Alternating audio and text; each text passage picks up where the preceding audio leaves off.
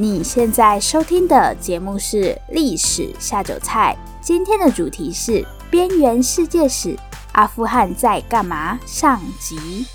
Hello，欢迎来到《历史下酒菜》，我是 Wendy，今天是我们的第七十八集节目，这集是会员限定节目。如果大家想要听到完整版的话，欢迎加入我们在 Mr. Box 推出的赞助方案。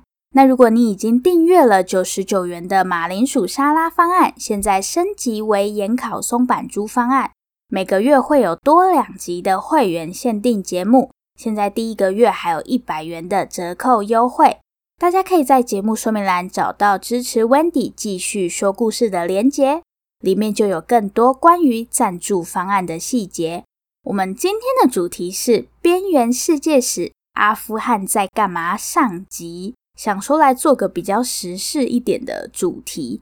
最近因为美国从阿富汗撤军嘛，所以就有非常多关于阿富汗的讨论。那天我就在想说，虽然常常在新闻上看到阿富汗，但如果讲到阿富汗的历史，老实说，我真的是完全没有概念诶。有些地方的历史虽然我们也不是很熟悉，但至少会有个大概的印象。可是那天我就发现自己对阿富汗的历史真的是超级陌生，就是只知道说哦，世界上有个国家叫做阿富汗，然后就没有了。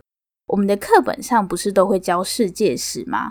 不过仔细想想，那个世界史似乎也都是集中在欧洲或是西方人的历史，但阿富汗不也是这个世界的一部分吗？所以我今天就想说，好，那我们就来看看阿富汗的历史。到底是阿富汗真的那么边缘呢？还是它其实不边缘，只是我们一直都没有发现而已？那我们就马上开始今天的节目。我先简单介绍一下现在的阿富汗。